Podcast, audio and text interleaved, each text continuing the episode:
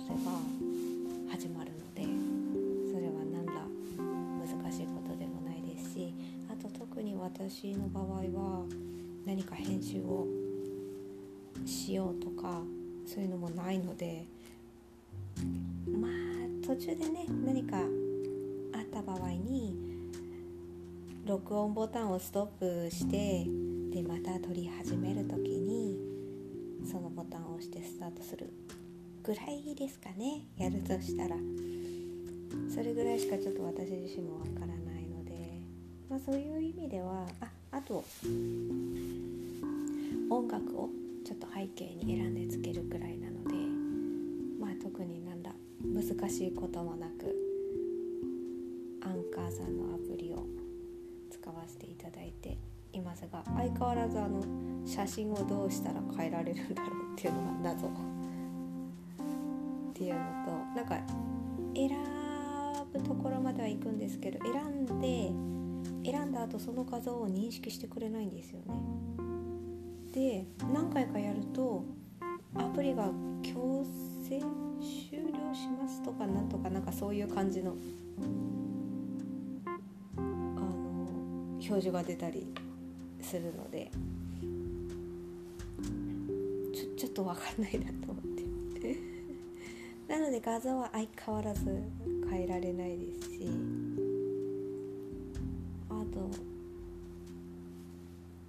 なんだろうアンカーさんのトップページのところにインスタグラムのリンクは貼れたっぽいんですけど説明文っていうか概要欄っていうのかな？そこにインスタグラムのアドレスも入れたんですけどこうなんか直接リンクとかは認識しないんですかね。その辺がまだ私もちょっと分かってないっていう感じで。まあどういう風にしたら使い勝手が良くなるのかあのその辺はやりながら試行錯誤っていう感じですね。あとあ Spotify さんの方ではなんかすぐ連携できたっぽくてそちらからでも聞けたのでああそれはすごいなと思って。ポッドキャストさんの方ではどうなんですかね？この辺が。あのそっちではまだ聞けないみたいでこれ自動的にリンクしてくれるのかな？こう認識するまでのこう時間があるんでしょうか？もうなんかそういうところもまだまだ私手探り状態ですね。っていうかポッドキャストということ自体いつからこういう感じになってたんですか？全然全然分かってない。あでもまああのいろんなポッドキャストさんを見ていつ配信されたかって日付見ると2016年とかも書いてあるから、あ、結構あああったんだなそれなりになんて思いながら。いろんなねツールがね出てきてますね。音声配信市場もねどうなっていくんでしょうかね。私まあ前はあるところであちょっとあの朝なので時々喉を潤しながらお茶を飲ませていただきながら配信しております。はい。で前違うところで配信しててそこのアプリがちょっと他はどうなのかなと思ってこちらのアンカーさんも使わせていただいたんですけどどうしても30分とか撮るからなのかアップロードされるまでちょっとね時間がかかるのはかかるんですけど前で使ってたところのアプリさんでは例えばその後に配信したエピソードのタイトルを変更したいってなった時にその時も何ていうかタイトル変更画面に行ってそれを認識するまでも時間かかったんですよね。私ちょっとそれがね煩わしくて。いやあの例えばタイトルをつけてアップロードしますけどその後にあ頭の部分でに今日の日付をつけようとか思ってもう一回そこ開くともうすごい認識するまで時間かかっちゃって私それがちょっとねストレスだったんですよ。あとそこのアプリですとポッドキャストに同時に連携するってことはできないみたいでただ多分こっちのなこれあの用語とかよくわからないんでちょっと間違ってる可能性ありますのでそこだけご理解いただきたいんですけどそちらのアプリで録音したものを Google あ Google っていうかポッドキャストに連携することはできないけど多分外部で撮ったものを認識することはできるんですよね。だからここで撮ったのをもしかしたらそちらの前の使ってたアプリにアップすることはできるのかもしれない。でもまあそれでアップしてもやっぱり編集する時にもうすごい煩わしく あ後から変えたいと思った時にそれがちょっとね私ストレスになってきちゃったのでまあそういうのもあったのでまあもう移動しちゃおうかなと思ってあの新たにまた取り直すというかそこの前使ってたアプリでもある程度話したりはしてたんですけど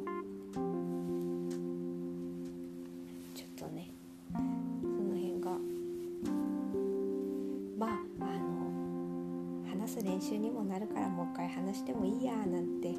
思って今私これを収録しておりますあまりね今日何話そうって特に考えもしないまま基本は差し越しながら話すっていうスタンスではあるんですけど赴くまま撮ってるっていうような配信です今これは。で差し子は今朝の葉を刺しております。半分くらいは来たかな。うん。すごいね。この今グレーとピンクの色で刺してるんですけどこの色合いが非常に好きですね。だからやっぱ刺し子って刺し終わってもともとの下きを水通しして、まあ、もしくはアイロンかけて消してそれでこう全体像を見ないとね出来上がった感じのがよくわかんないので裏は分かりますけどね。裏すごい。いいですね。自画自賛。すごいかわいい。早くあの完成したところを見たいなと思いながらで私気に入ったものがありますと色違いで刺してみたいって思うんですよね。で色違いのもう色もなんとなく自分の中で今決まってるのでああそれで早く刺したいなと。まあどうしても刺し子って時間がかかるんですよね。まあそれこがいいところでもあるんですけどね。時間もこうこの付近とねお付き合いをして一枚一枚仕上げてまあ12時間ではちょっと私は無理ですね。まあ12時間でできるのは例えば模様とかをね違う模様にしてそういう模様によっては完成するかもしれないですけどちょっとこの朝の葉は難しいですねその辺は。多分10時間ぐらいかかるんじゃないかなと思いますね。あの仕立てしたりあさらしの下準備とかもありますし。ただただね差し子するだけではなくてそこの前後にさ差し子以外の工程も入ってきますので。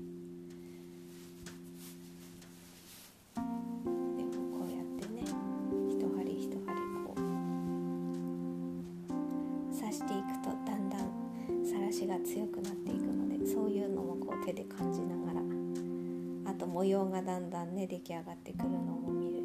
のも見えてくるのも。あなんか私今すっごいお腹が鳴った。どうしようマイク拾ってるかもしれない。そしたら申し訳ないです。お茶を飲みます。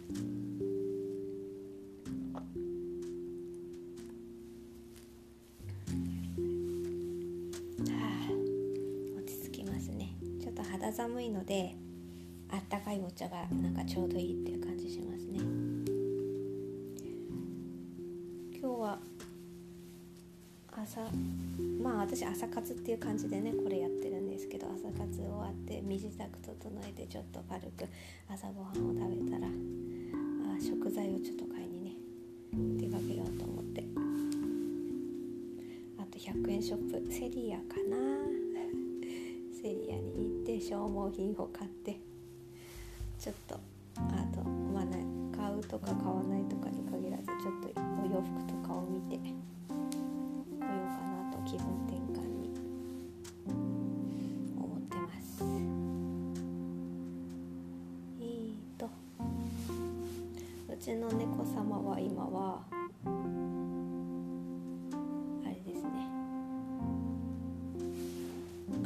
私のすぐ後ろにソファーがあるんですけど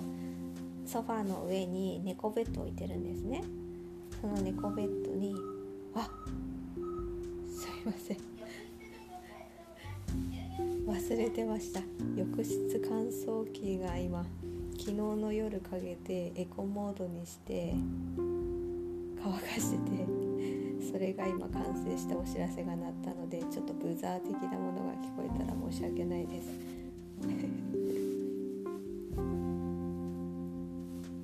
なんかもうラジラジオっていうかねラジオっていうかポッドキャスト、まあ、専門的にね本当になんかラジオ番組みたいな感じでやられてる方もいますけど私全然こういう感じなんで。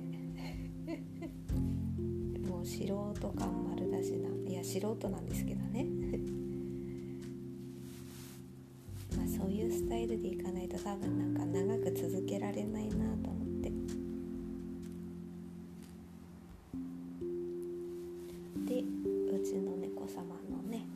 様子でしたね。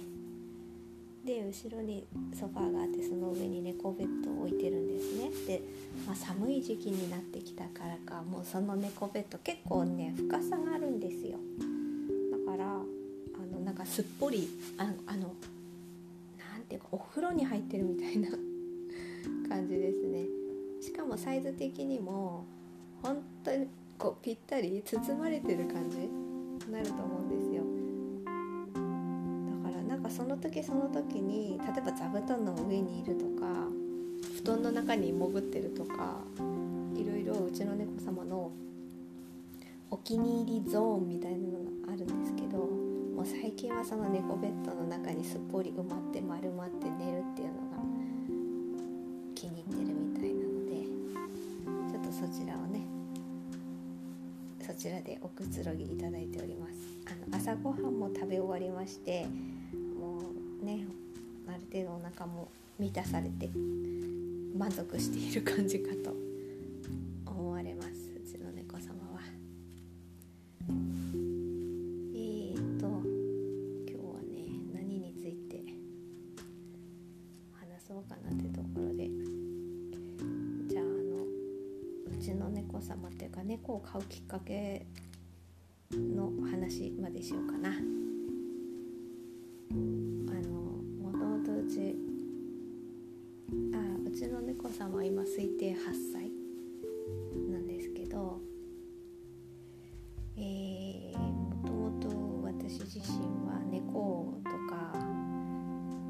中にはねあの子供の頃からいつもペットと一緒だったみたいなね、家庭環境の方もいるかと思うんですけどうちは全然そういう感じではなくて買ったとしても金魚とかそれぐらいでしたね。犬とか猫とかねそういうのはちょっとねあのそういう環境ではなかったんですよ。で猫ってねある程度地方に住んでおりましたのであ地方に住んでますのででそれでね3030何年前っていうことになるともう家の中でねずっと室内がいいっていう感じよりはもうその時の感覚的なものと土地柄的なものであのもう放浪して時々家に帰って時々というかまあね定期的に家に帰ってきてご飯を食べるみたいなスタンスであのうちの父親の実家で猫飼ってましたね。それくらいですかね猫に猫がちょっと身近にいるというのを想像すると。私が例えば小学生ぐらいの時物心ついて小学生ぐらいの時っていうのはそんな感じでしか触れ合いはなくまあペットショップに行ったら多分血統症の猫ちゃん見たぐらいな感じだったと思うんですけどちょっと今あの差し子してて糸が終わったので糸をしまってる袋から糸を取ったのでガサガサ音がしたかと思います。ちょっとね針を通します。それくらいでペットショップで見たあ血統症の猫ちゃん。でもそれは本当にちょっとね離れたところから眺めるくらいしかなくて身近にいるとなったらその父の実家にいる猫ちゃんぐらいで。しかも外飼いにゃんこちゃんってもちろんその猫ちゃんにもよるでしょうけども結構険しいんですよね顔つきが。やっぱりね外で厳しい中でまあ家に来れば家に来ればご飯食べられますけどでもやっぱりずっとずっと家の中にいるっていう感じでもなかったからなんかね顔つきがね険しくて 私の幼少期の猫のイメージってほんと怖いっていうイメージだったんですよ。怖くて。あとこたつの中とかに入ったりする？あしかもその時掘りごたつね。掘りごたつの中に入ったりするんですけどだから足入れるのも怖かったですね。別に何か嫌な思いしたわけじゃないんですけどなんかねちょっとねまあ掘りごたつ自体も家は掘りごたつではなかったのでなんかおじいちゃんおばあちゃんの家行ったらそこは掘りごたつみたいな感じなの掘りごたつ自体にも慣れてないっていうのもありましたしそれでねなんかね足入れられなくて怖くて。で黒猫だったんですよねしかも。なかなかまあねミステリアスな感じですけどなんとなくやっぱりそこの色合いにも怖さがあって。でご飯もねなんか人様のご飯をなんかねもらってるみたいなね。いやなんかあの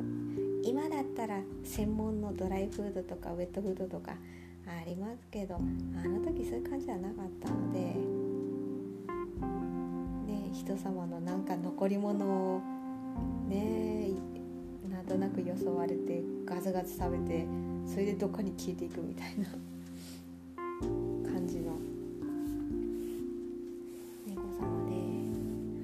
に対する印象はそんな感じだったんですよ私の。でまあそんな感じの印象だった猫様だったんですけどあのあれで初めて身近なもっと身近な存在になったのはうちの家族の実家がもともと猫を飼ってたわけですよそちらはもう血統書付きの長毛の猫ちゃんだったんですけど家に行った時にそこにいるからまあそれなりにこうね同じ時をその家に行った時は過ごすんですけどそうした時にやっぱね全然違ったんですよ。優雅。風格。があってですね。ガツガツしてない。やっぱりね根っからのもう温室育ちのね猫様ですから。然印象が違ってね。なんとなくねあまあその私小学校の時の印象がね強かったからね。急にねわーってきたらどうしようとか思いながらねあの時いたので。そしたらね大人になってねその たまたまその猫様を見た時にねあ猫ってこあこんな感じなんだっていうのをなんか初めて知った感じだったんですよね。優雅に歩いて。でなんか近くね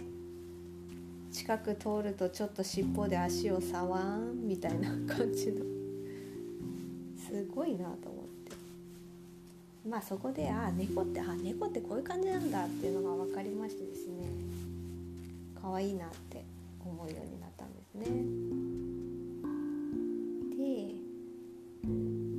から猫カフェに行くようになったんですよね。その時はまだ家で帰るあの帰るねあの飼って OK なその時アパート住んでたんですけど飼って OK なアパートもあればダメなとこもあるじゃないですか。でその時はダメなとこに住んでたのでであの実家に行かせていただくっていうのも本当にあの遠方に住んでたからで何ヶ月に1回っていうこともあったしあとねそうあの寿命を全うされて今はもういないんですよ。その猫様は。数年前にね寿命を全うされましたので。まあそういうのもあったので猫カフェに行ってたんですけどでもね猫カフェもねあのその当時住んでた県にあったんですけどそこに行くまでも車で1時間半。隣の県にもあったんですよ。反対方向にね。であ例えば、えー同じ県内の猫カフェに行くんだったら北に1時間半車を走らせで隣の県にもあったからそっちに行くには今度南に車を1時間半みたいな。そんな感じの環境だったんですよ。だからまあ1ヶ月ごとに休みの日に遠出をいたしましてそれでどっちかの猫カフェに行って1時間ほど猫と戯れるみたいなことを2年間くらいやってたのかな。多分。そしたらねその後になんとなく猫ブーム的なものが来たんですよ。そしたら猫カフェが一気に市内に増えたんですよ。気にね3店舗増えたんですよ。でもね3店舗あのあできるんだって思った時に引っ越しになったんですよ。それで結局そこの市内の猫カフェには1回行けたかなぐらいしか行けなかった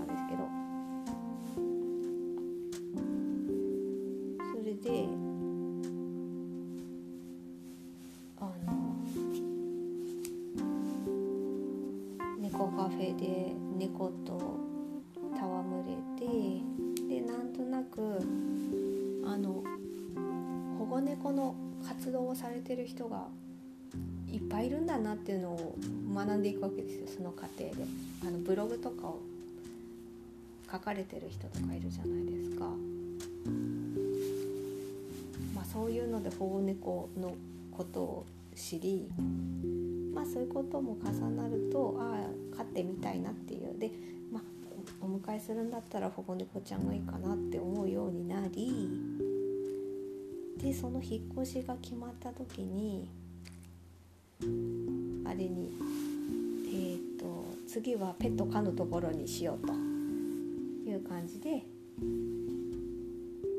あのペット可の物件を探し始めると。まあそそれが今から何年前だ？5年5年くらい前の話ですね。はい。猫カフェがいよ。いよ2年ほどし転勤が決まり引っ越しが決まりで引っ越すぞってなってで次は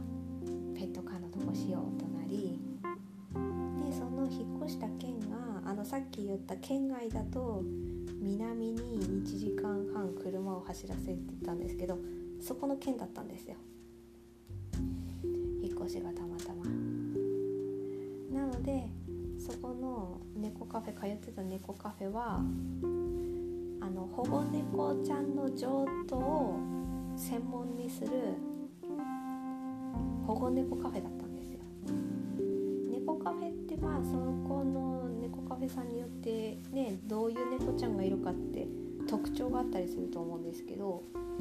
ねあの、まあ、血統書付きのね猫様ばっかりのお店もあるんですけどそこの猫カフェさんはもうそういう猫ちゃんはもう全然1匹もいなくてもうみんな例えば保健所からとかあとなんか相談を受けた人からとかもそれもね順番待ちあったりするみたいで、ね、相談して「はいすぐどうぞ」って感じではないみたいなんですけどその辺の猫そういう猫様たちがいっぱいいてで猫カフェに行った人がまあもちろん猫カフェでね行ってね猫と戯れるっていうのもそれはそれでよよしだしあと何か気になる猫ちゃんがいたらその子をお迎えするっていうこともできるんですよね。もともとそういう猫カフェにも行ってたのでで環境が整ったらそういう猫ちゃんをお迎えしたいなっていうのがあったわけですよ。まあそれで猫をお迎えしようと具体的になったのが今から5年ほど前ってとこですね。はい今日はあの猫をうちあ猫を飼うまでですねうちの猫様はまだ登場しません。なぜ猫カフェあてか猫？が好きになっていったのかとまあそのねうちの今いるね猫様を迎える直前の話までお話しさせていただきました。まあこういうのでね何かあそういうこともあるんだって知るきっかけになったらそれはそれで嬉しいなと思いながら今回お話しさせていただきました。はいあの今日もちょっと差し子が進みました。はいありがとうございます。またあのねこの続きは収録をしていきたいと思っておりますのでよろしくお願いいたします。はいありがとうございました。